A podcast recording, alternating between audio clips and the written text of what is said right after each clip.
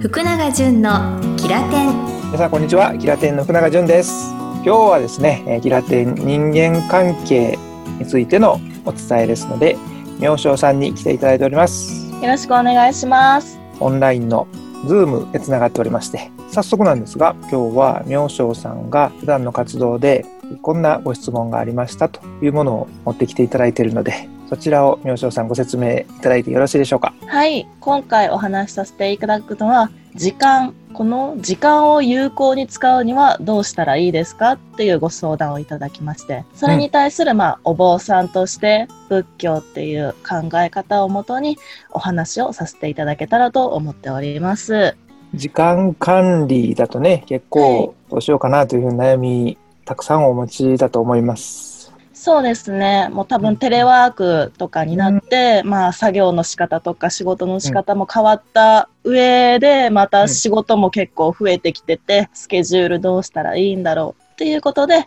まあ、時間を有効に使うにはどうしたらいいですかっていうご相談をいただいた感じです。まずこの漠然としたというか大きいテーマでドンと来たことに関して明正さんはそのファーストインプレッションはどんな気分だったんですか、そうですね。やっぱりこう、現代の人は昔の人よりもかなり時間を細かく感じているというか、そうか。で、その数分単位で動くとか、うん。そういう人が増えてきているのかなっていうのはすごく感じましたね。いいにしえからの流れとか現代っていうシーンは違えど本質の部分は共通しているところがあるんじゃないかというところも含めて明正さんからアドバイスをいただければと思います。ではですね、この時間を有効に使うにはっていうので、多分段階を踏んでやっていく必要がまずあるのかなと感じまして、はいまあ、この時間を多分有効に使えてないって感じるっていうことは、うんやりたいことができていないっていうことだと思うんですよね。うんこの時間内にやっておきたいって思っていたことができていないから有効に使えていないとか、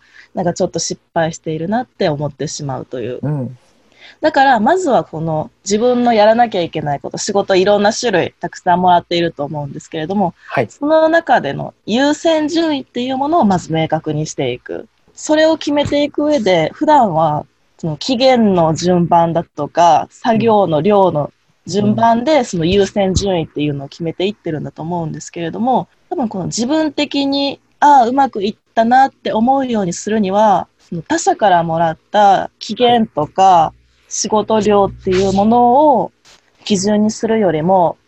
自分にとって一番大事だなって思うのはどれかっていうことを基準に優先順位をつけていく必要があるんですね。じゃあその自分にとって大切なのはどれなんだろうっていうその優先順位をつける上で必要なことは何かって言ったら心の機微に対して敏感になるっていうことなんですね。この仕事について自分はどう思っているのかとか、これをどのぐらい感じているのか、もらった時にどんなことを思ったのか、そういうことに敏感になる。で、その心の機微に敏感になるにはどうしたらいいのかって言ったらば、これは心のなぎ状態を知るっていうことです。動いていない状態。なぎ状態そう、波打ってない心の状態を知るっていう。それによって波打って喜んだとか悲しんだとか、あこれ嬉しいとか悲しいとか、あこれはあんまり心動かなかったなとか、そういうことを知ることができるようになる。変化がある前のフラットな状態を。自分で分かっといた方がいいよということです。そうですね。それをまず自分で自覚する。または自分で作るようにする。基準をそこに置いておく。で、その心のなぎ状態、まっさらなフラットな状態を知るにはどうしたらいいのかって言ったらば、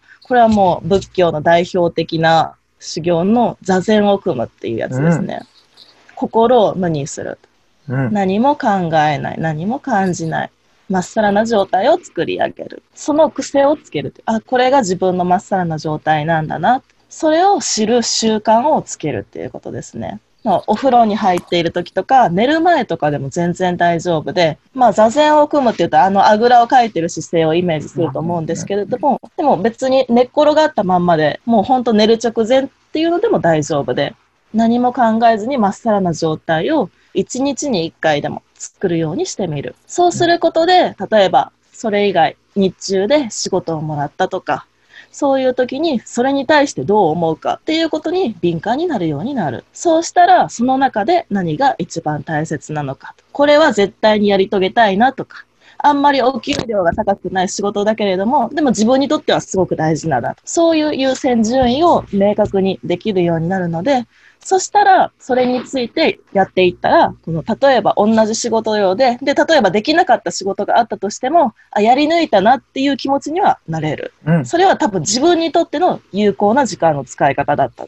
って思えるんですね。だから、まずその時間を有効に使うっていう上で、社会的にはもうそれを全部きっちり、まあ論理的にスケジュール管理してっていう答えになると思うんですけれども、仏教的な観点で、で自分にとって一番いいという意味の有効な使い方をするには、その心の機微を知って、で、自分の心の基準にした優先順位をつけてやっていく。それが一番いいのかなっていうふうに私はお答えさせていただきたいと思います。ありがとうございます。その通りですね。あの、例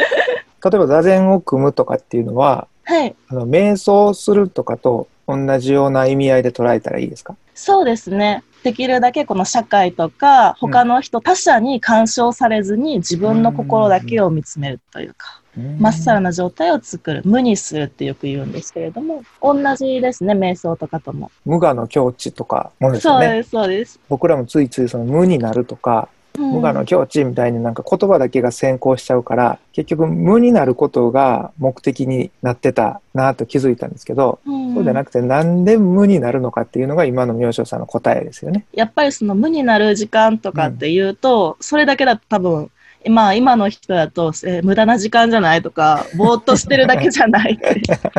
やりがちなんですけれども、うん。それが自分の他の日常にどんな影響を与えるかっていうことまで考えると、必要だなってストンと胸に落ちると思うので、持ちますね。僕らの年代より30代とか明星さんの年代の方が比較するっていうのが上手だっていうイメージがあるんですよ。確かに、うん、なんかね、あの、いい意味でも悪い意味でもなんですけど、その僕らはあんまり比較っていうのを習慣してないというかね、人と比べるとかそんなんじゃなくて、物の値段とかね、あの、あっちの店よりこっちの店が安いとかっていう風な、あんまりそういうのが日常になかったので、インターネットとかももちろんね、若い時はなかったから、比較っていうのをすごく意識しなきゃいけないような年代が僕らなのかなっていうのに対して、その下の世代っていうのは、日常的に比較っていうのが、そんなに一生懸命ならなくても、普段の生活シーンの中で結構出てきてるっていう印象があるから、だから余計にフラットな状態の自分と、その感情が動いてる時の自分っていうのを比較するっていうのは、自然にアプローチできるし、見ようによってはそれを面白いと感じる人もいると思うんですよ。こんなに変化があったとかね。やっぱ自分の心の感情とかも感性と同じで、うん例えば音楽の才能で絶対音感ってあるじゃないですか。はいあすねあれも子供の頃は全員持ってるけど、うん大人になるにつれて、こう、だんだん必要ないから、楽器とかに触れていないとなくなっていってしまう。で、二十歳を超えると、もう、亡くなっている人が多いから、特殊な才能として扱われて持ってるとすごいって言われるんですけれども、うん。多分この心の機微に対するの感性っていうのも同じだと思ってて、やっぱみんなあるもので、うん訓練で取り戻せるものなので、もうぜひ意識したらした分だけ、こう自分の人生が豊かになるというか、喜びも悲しみも楽しみも全部感じ取れるようになって、人生が楽しくなっていくっていう、そういうものだと思いますね。いいですね。まあ、例えばちょっとまた別の機会とかでもいいんですけど、そういうふうに感受性が豊かになって、自分のセンサーが広がるっていうのは豊かになる。で、反面でちょっと怖いところは、悲しさとかもドンと入ってくるから、思ってる以上に落ち込んじゃったりとかっていうふうな、そっちの引っ張られ感もあるっていうのに対して、多分またそれはそれでこういう心の持ちようがいいよっていう明星さんのアドバイスもあると思いますから、何かね、ぜひ、ちょっと次の機会でも、そういうあの、感受性は豊かになったけど悲しいっていう風なの増えたよとかっていう時にはこうしましょうっていう風なアプローチも合わせて聞ければ嬉しいなという風に感じました、はい。最後の方は僕の付け加えで申し訳なかったんですけど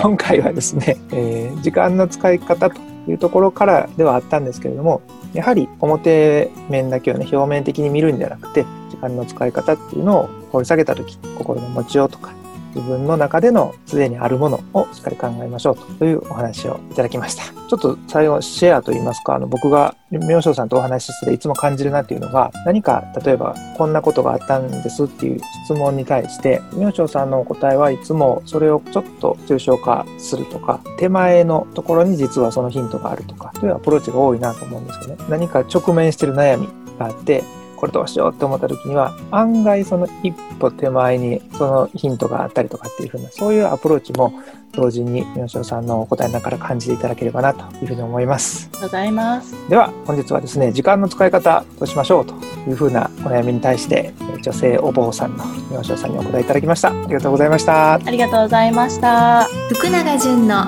キラテン。この番組はプロデュースキラテンナビゲーター福永純でお送りしました。